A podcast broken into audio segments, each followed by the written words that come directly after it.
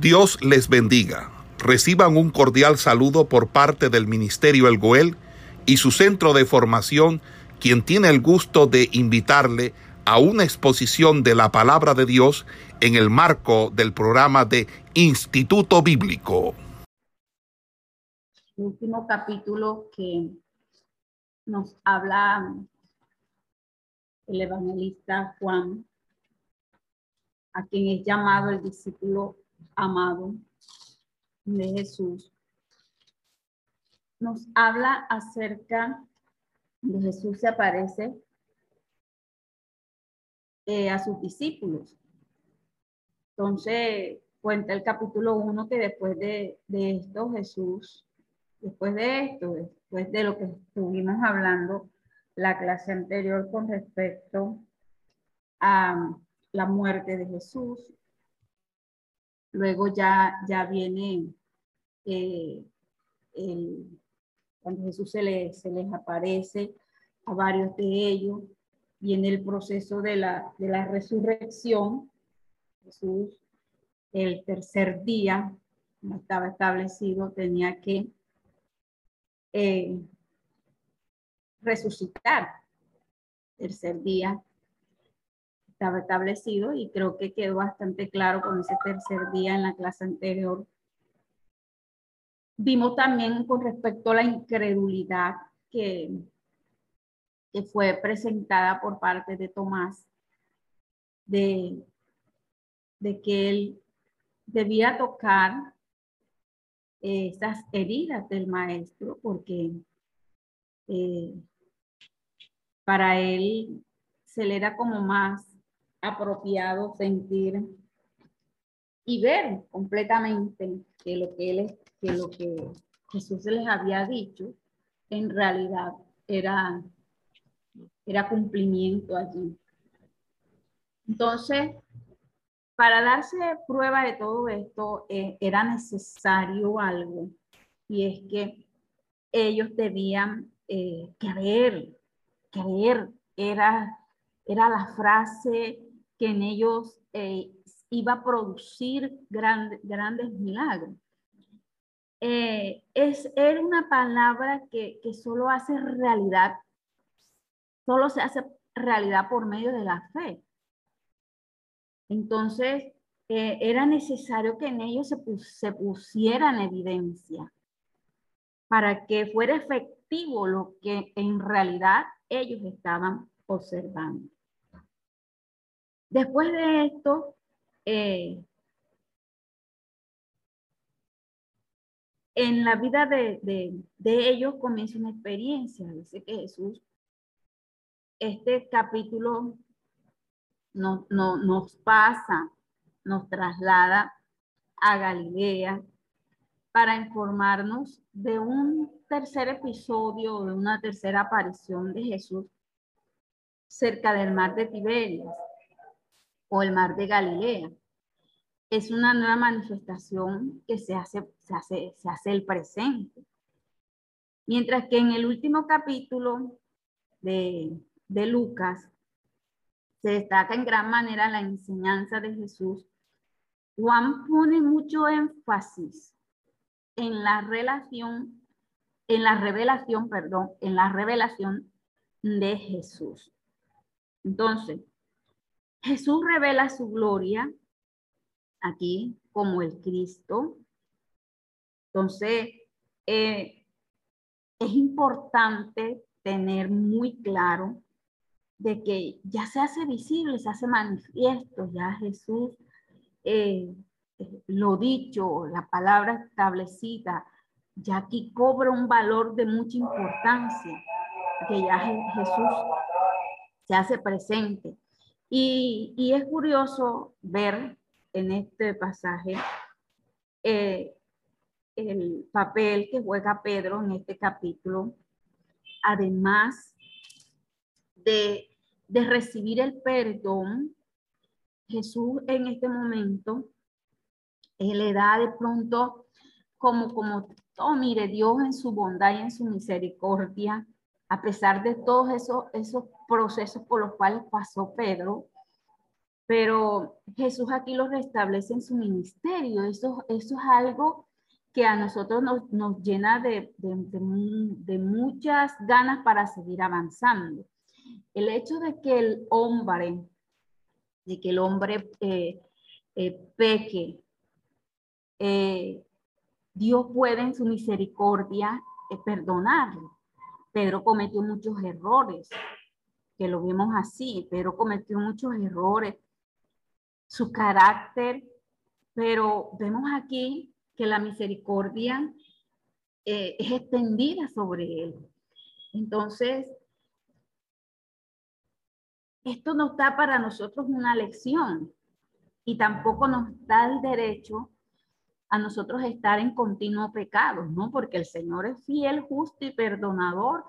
Nosotros también podemos seguir haciendo, si lo hizo con Pedro, lo hizo con David, lo hizo con con cuántos eh, personajes bíblicos o, profetas, apóstoles, también lo puede hacer conmigo. Esto no nos da a nosotros licencia para hacer y deshacer. No. no. Entonces ahí debemos guardar nosotros nuestra, nuestra compostura. Entonces vemos aquí que los discípulos estaban en Galilea esperando a Jesús. Eh, de modo que estos no estaban trabajando eh, como pescadores, sino estaban esperando, aguardando la venida de su Señor.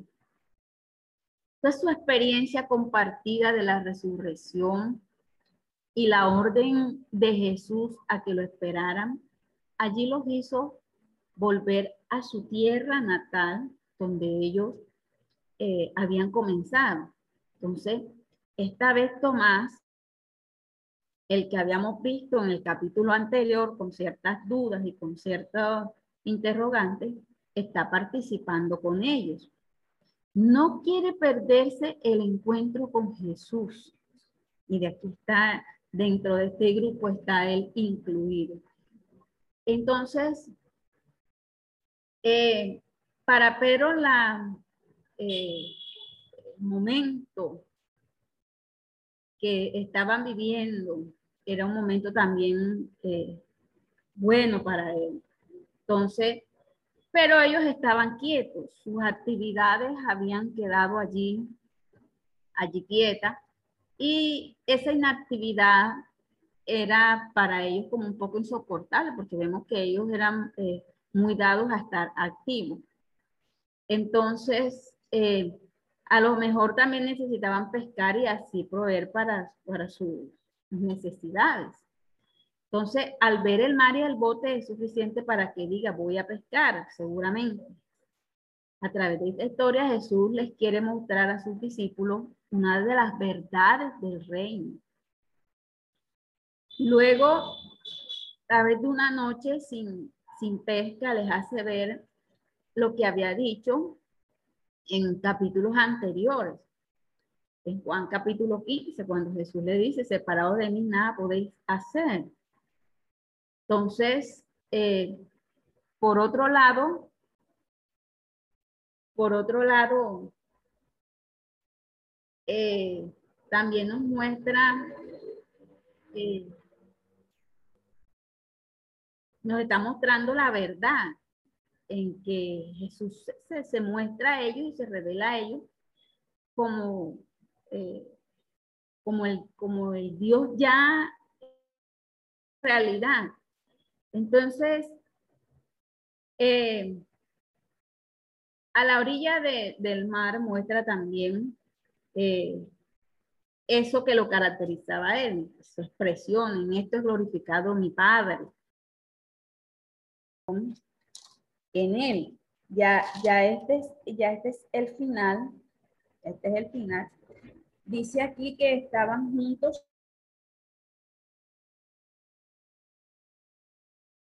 de Caná de Galilea, los hijos de Zebedeo y otros de dos de sus discípulos. Simón Pedro le dijo, voy a pescar. Ellos le dijeron, vamos, nosotros también contigo. Entonces dice que fueron y entraron en una barca y aquella noche no pescaron nada. Cuando ya iban amaneciendo se presentó Jesús en la playa, mas los discípulos no sabían que era Jesús.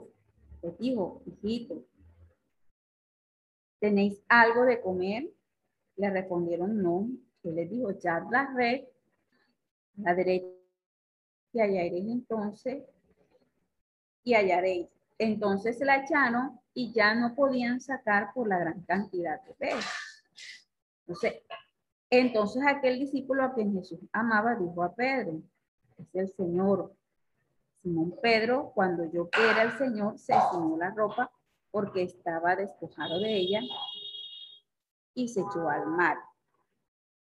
Y los otros discípulos vinieron con la barca arrastrando la red de peces, pues no distaban de tierra sino como 200 codos. Entonces vemos aquí la muestra de la grandeza de Dios en ese momento. Eh,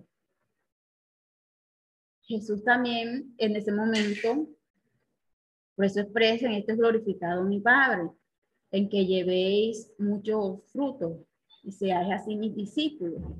Estos capítulos 15, capítulo eh, anterior, entonces vemos que la noche estaba de pronto un poco quieta, pero cambia inmediatamente cuando Jesús eh, llega y, sin revelarse a ellos, les pregunta, ¿tenéis algo de comer? Entonces, esa expresión, hijitos, tiene una muy buena relación, eh, una palabra llena de amor, donde está demostrando Jesús aquí su, su, gran afecto o su gran amor paternal. Entonces, eh, vemos aquí también que ellos tiran las, las, las, las redes y ese día también se produce, eh, no habían pescado nada, pero también ese día hubo producción de lo que ellos estaban esperando. Entonces, el reino de Dios eh, no tenemos de pronto eh, la necesidad de, buscar otros medios para nosotros poder seguir eh, eh, experimentando el obrar del Señor. Aquí solo, aquí solo nos resta capacidades sean puestas delante de Dios sean puestas delante del Señor y orientarnos. Dejémonos orientar por Él y que Él siga guiando nuestras vidas. Que Él siga derramando ese, ese buen amor sobre cada uno de nosotros. Vemos también eh, los discípulos deben saber, tener claro allí, ninguna duda, que Jesús vive, que Él es el, que Él es el Hijo de Dios y que obedeciendo a su orden, mediante su poder, ¿no? a cada uno de ellos, y, y ellos podían tener la oportunidad de ganar almas. Es la gran oportunidad que Dios también nos está dando a nosotros. ¿Sí? Debemos tener claro, presente, de que este mismo Jesús, a quien hemos visto eh, en, este, en estos libros, es el mismo de hoy, porque ciertamente su palabra en el libro de Hebreo nos dice que Él es el mismo ayer, hoy, por los siglos de los siglos, de que este Jesús mantiene, se mantiene vivo, Jesús fue crucificado en la cruz, pero el tercer día vimos su resurrección. Vimos que ya no está clavado en ese madero, vimos que no se quedó en la tumba, sino que este Jesús vive y que este Jesús es el Cristo, que es el Hijo de Dios y que es el dador de nuestra vida. ya nosotros somos acreedores a que eh, somos llamados hijos de Dios, porque acuérdese de que todos no tenemos esa, ese privilegio de ser llamados hijos de Dios. Solo aquellos a quien eh, han entendido, comprendido esta labor, son llamados esos hijos de Dios. Entonces, eh, vemos aquí, a partir de los versículos, y al final, a partir del versículo este, 15, el versículo 15 hacia adelante, el versículo 19, las palabras de Jesús a Simón Pedro. De la finalización de la comida y el inicio de una entrevista de Jesús con Pedro en presencia de los demás. Después de la triple negación, por eso les hice el énfasis a la entrada, es que habíamos visto a Pedro en una condición dada por, por, el temor, por el miedo, en cuanto a la negación que, que hace con respecto a Jesús. Entonces, en estos momentos, Pedro necesita una rehabilitación pública. Y es notable que a pesar que el Evangelio siempre habla de Pedro, de Simón Pedro, Jesús vuelva al nombre Simón, tal como se llama antes de que Jesús lo llamara para ser parte de sus discípulos. La pregunta de Jesús a Pedro tiene el objetivo de qué? De restaurar restaurarlo a él, restaurarlo, restaurar a su ministerio como apóstol. Se recibe la oportunidad de confirmar tres veces su amor por Jesús. La presencia de otros discípulos era necesaria en esos momentos, pues Pedro había asegurado que el amor suyo era mayor que el de ellos. Entonces Pedro estaba dispuesto, eh, eh, sea como sea la reacción de sus amigos, a morir por Jesús. Entonces, eh, por eso Jesús le hace una pregunta. Él se va allí, el final, dice, cuando hubieron comido, Jesús sus Jesús dijo a Simón Pedro, dijo, Simón, hijo de Jonás, ¿me amas? Más que estos, le respondió, sí, Señor, tú sabes que te amo. Él le dijo, apacienta mis corderos. Volvió a decirle la segunda vez, Simón, hijo de Jonás, ¿me amas? Pedro le respondió, sí, Señor, sabes que te amo. Tú sabes que te amo. Le dijo, pastorea mis ovejas. Le dijo la tercera vez, Simón, hijo de Jonás, ¿me amas? Pedro se entristeció de que le dijera la tercera vez, ¿me amas? Y le respondió, le respondió, Señor, tú lo sabes todo. Tú sabes que te amo. Jesús le dijo, apacienta mis ovejas. De cierto, de cierto te digo, cuando Eras más joven, te ceñías e ibas a donde querías, mas cuando ya seas viejo, extenderás tus manos, te ceñirá otro y te llevará a donde no quieras. Esto dijo, dando a entender con qué muerte había de glorificar a Dios y dicho esto, añadió, sígueme. Entonces, vemos aquí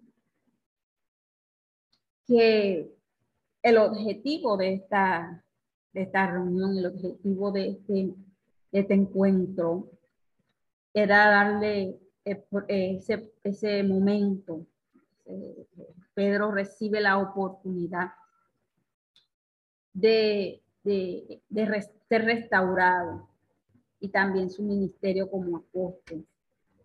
Entonces, era necesaria en el momento de, de que estuvieran otros allí. Y la pregunta que Jesús le hace Simón, hijo de Jonás, ¿me amas más que esto? Pedro contesta la pregunta recurriendo al conocimiento que Jesús tiene de su amor. Pero esta vez no se considera por encima de los demás, simplemente dice a Jesús que le ama. Jesús, Jesús acepta la confirmación del amor de Pedro confiándole el cuidado de sus corderos y ovejas.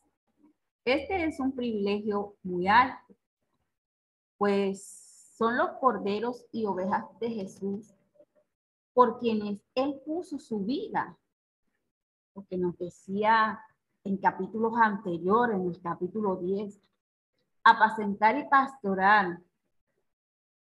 Entonces, eh, tiene aquí apacentar y pastoral son, son, son sinónimos.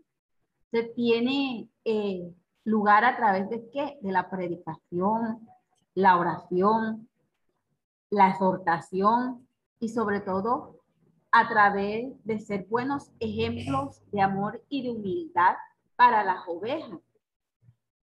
Entonces, eh, si nosotros miramos si hacemos de pronto una comparación con lo que él expresa en ellos o lo que está expresando en, las cartas, nos damos cuenta, nos damos cuenta de algo este, muy maravilloso, eh, que, no, que, eh, que la verdad a nosotros nos motiva. Por lo menos en Hechos capítulo 6, Hechos capítulo 6, cuando la, elección de los siete diáconos, dice, eh, pues, hermanos, entre vosotros siete varones de buen testimonio, llenos del Espíritu Santo de sabiduría, a quienes encarguemos de este trabajo. Nosotros persistiremos en qué? En la oración y en el ministerio de la palabra agradó la respuesta a toda la multitud y eligieron a Esteban, varón lleno de fe, del Espíritu Santo, a Felipe, Prócoro, a Nicanor, Mon, Parmenas, a Nicolás, prosérito de Antioquía, a los cuales presentaron ante los apóstoles. Miren, mire aquí, para que en el versículo 6 ellos fueron presentados ante los apóstoles, quienes orando le impusieron las manos. Todo esto guarda una relación con lo que Jesús acá ya, ya, ya le, le está entregando a Pedro. Y si miramos en la, en la carta, la carta de Pedro, por eso en un principio, le, eh, un momento les dije de que uno de los de las labores de, en cuanto al apostolado que destacamos fue la vida del apóstol Pedro y también la vida del apóstol Pablo. Pedro y Pablo. Miramos cómo ese Pedro sufrió una transformación, un cambio, una metamorfosis para bien de él. Y eso es lo que se espera de, de, del creyente, un cambio, una transformación para que Dios siga trabajando, completando su obra en nosotros. Entonces, aquí en la primera carta del apóstol Pedro, primera de Pedro, los capítulos 5, eh, entonces, eh, Primera de Pedro capítulo 5 nos habla en los versículos en los primeros versículos, cuando nos habla, bueno, el, versículo 2 dice, vuestras riquezas están podridas y vuestras ropas están comidas de polilla. Vuestro oro y plata están enmohecidos y su moho testificará contra vosotros y, devora, y devorará del todo vuestra carne como fuego. Habéis acumulado tesoros para los días postreros. He aquí clama el jornal de los obreros que han cosechado vuestra tierra, el cual por engaño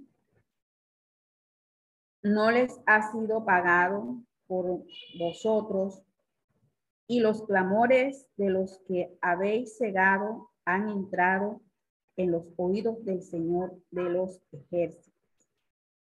Entonces, si leemos todo, toda esta, todo este capítulo, perdón hermanos, estaba mal aquí ubicada,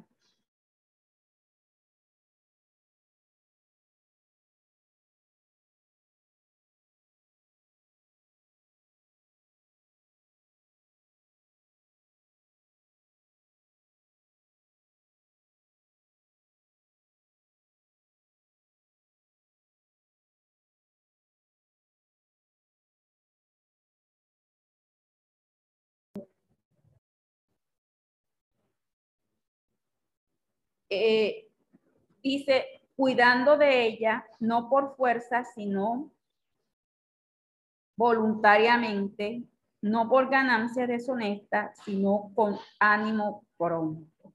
No como teniendo señorío sobre las que están a vuestro cuidado, sino siendo ejemplo de la ley. Que cuando aparezca el príncipe de los pastores, vosotros recibiréis la corona incorruptible de gloria. Entonces, al, analizar estas dos, estos dos puntos de vista, vemos en Hechos y en, la primera carta de que nos está hablando un Pedro que, ya completó su, su, proceso y que en ese momento, cuando Jesús está hablando allá, le confirma lo que más adelante él iba a hacer. Entonces, eh, Después de confirmar dos veces su amor hacia Jesús, el Señor le repite la misma pregunta, como si pusiera en duda el amor de Pedro por él. Sin embargo, tenía toda la razón. Pedro lo entiende y Pedro dice aquí la palabra que se entristece. No había negado tres veces a Jesús. Pedro debe recurrir nuevamente a Jesús quien sabe todas las cosas para ser comprendido y ver que en el fondo de su corazón todavía existe ese amor por él. el Señor no le reitera su vocación, sino que la confirma por tercera vez, informando a Pedro que seguirlo, seguir a quién, seguir a Jesús, tiene un costo muy alto, que llegaría el tiempo en el cual Pedro podría eh, disponer de su propia vida, pero a la vez llegaría el momento en que otros dispondrían de la suya. Entonces, estas palabras de Jesús son una descripción de la forma en que Pedro iba a morir más adelante, que por causa del Señor. Entonces, eh, esta muerte no vendría de inmediato, sino cuando Pedro ya cumpliese el propósito por el cual ya Dios eh, lo había establecido cuando Pedro fuera viejo. Como Jesús, eh, Jesús glorificó al Padre por su muerte en la cruz, así la muerte de Pedro glorificar, glorificará a Dios ya que es la última consecuencia de su amor hacia Dios y las ovejas de Jesús. Entonces, según la tradición de la iglesia, se nos cuenta que Pedro eh, también fue crucificado, porque eh, no, nos da la, la, historia de que Pedro fue crucificado, pero eh, de una forma diferente a la que Jesús eh, fue crucificado. dice que eh, la cabeza de Pedro fue inclinada hacia abajo. Entonces, miramos también aquí, una vez que Jesús mostraba a Pedro sus pensamientos acerca del futuro, lo llama al servicio. Con el primer llamamiento le dice, sígueme. Eh, ahora vemos, vemos aquí que mm, lo que está implicando esta palabra en un sentido más profundo, ya que ahora Pedro debía comprender, o ya tenía claro, sabe lo que lo que implicaba seguir a Cristo. Seguir a Jesús es seguirlo hasta la cruz. Entonces Pedro hizo en ese momento algo muy humano, diciendo, y que de este apuntando a Juan, su mejor amigo. Tiene curiosidad con respecto al futuro de su amigo, a tal punto que lo lleva a, a su pregunta. ¿Sí? En ella Jesús eh, muestra que su voluntad para la vida de Pedro no necesariamente es igual a lo que vendría para Juan. A ver, si Jesús quiere que Juan viva hasta su retorno, es porque es su voluntad. Pedro de pronto aquí no tenía nada que ver con esto, eran dos cosas diferentes. El Señor es el que establece, el Señor es el que decide.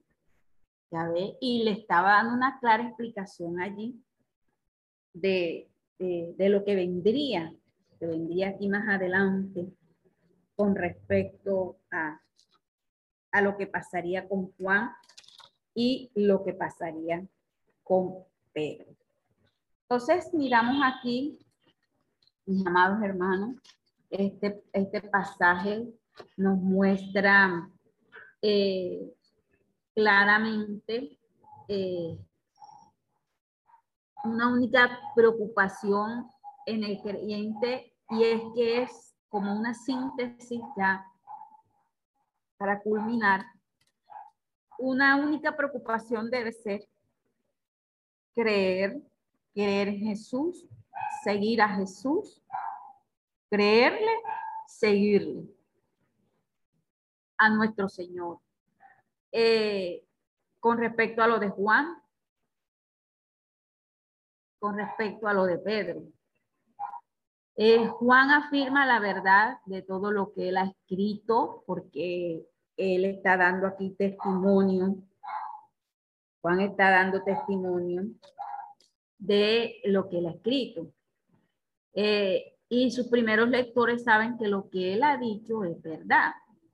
Entonces, que como testigo ocular, como testigo presente de los hechos que vio, que estuvo presente, porque él estuvo presente, dio testimonio de lo que había visto, de lo que había escuchado de Jesús y pudo eh, haber escrito muchísimas cosas más, pero creo que lo que Juan escribe es suficiente para que hoy tengamos nosotros la oportunidad de suficiente para creer en Jesús. Por eso es que este libro es un libro muy hermoso, la verdad que nos muestra claramente a Jesús como es. Entonces, eh, también miramos que los contratiempos de nuestro trabajo para el reino de Dios lo que hacemos, debe llevarnos hacia una dependencia mayor en Jesús. A todo lo que nosotros emprendamos, hagamos, nos debe llevar más, mucho más cerca, acercarnos mucho más a Él, comprender mucho más este reino que es completamente celestial. Entonces, eh, también de pastorar las ovejas de Jesús es un privilegio porque las ovejas no son del pastor, las ovejas son del Señor. Hay alguien una vez se decía que, que mis ovejas, yo fue Jesús quien compró a precio de sangre la vida de todos nosotros. O sea que por tanto, todos nosotros como ovejas le pertenecemos aquí a Jesús. Pero una responsabilidad grande que tiene cada uno delante de Dios, aquellos que han sido llamados pastorar las ovejas de Jesús, que es algo que de pronto no merecemos, pero en su misericordia Dios lo da. Y si Dios él lo da, es una responsabilidad de que responder a Dios de manera satisfactoria lo que Dios le entrega en sus manos. Entonces, eh, solo por gracia nosotros eh, asumimos esta actividad. Eh, porque ciertamente los líderes de las iglesias nos sentimos como un poco indignos de, una tarea de alto privilegio, pues ciertamente nosotros nos caracteriza algo que, que no somos completamente fieles. Pero si Dios en su misericordia a cada uno le da la oportunidad de hacerlo, entonces humildemente eh, reconocemos la grandeza de, Dios para con nosotros. Y nuestro mayor eh, ejemplo es que hagamos las cosas bien. Porque sabemos, como leímos ahí en la, en la carta de Pedro, que cada uno va a rendir cuentas. Cada uno va a rendir cuentas delante de Dios de lo que le ha entregado en sus manos. Entonces también eh, terminamos aquí. Dice, solo Jesús puede restaurar a un, a, a un ministro y su ministerio, como lo hizo con Pedro. Solo esto nos lleva a nosotros que entre más nosotros estemos allí pegaditos, más cerca del Señor, nos va a llevar más el Señor. Porque eh, lo que pasó con Pedro, eh, podemos también nosotros en cualquier momento pasarlo, pero Dios es fiel, justo y misericordioso. Y que a través del encuentro de Jesús con Pedro, como este fue nuevamente incorporado a sus labores apostólicas, entonces nosotros también que debemos eh, estar allí metidos en esa comunión con el Señor, permaneciendo en su, palabra, llevando el mensaje y todo lo que Dios nos pueda exigir a nosotros, pues también debemos llevar. Pero también, al igual eh, que Pedro, esto implica en nosotros una responsabilidad grande delante de Dios. Eh, nuestra primera ocupación es de seguir fielmente al Señor. Nuestra segunda ocupación es que pongamos nuestra fe no en el dinero, ni en las riquezas, ni en, ni en las cosas que podamos ver materialmente, sino que nuestra fe debe estar fundada, fundamentada en Jesús. Y como un tercer punto, de que eh, no seamos egoístas, sino que debemos compartir la palabra de Dios de tal forma que se haga visible el cumplimiento de la palabra, de lo que hemos recibido por gracia, por gracia debemos darlo. Entonces, hasta tal punto de que también otros que estaban en nuestra misma condición y aún peores, también busquen a Cristo.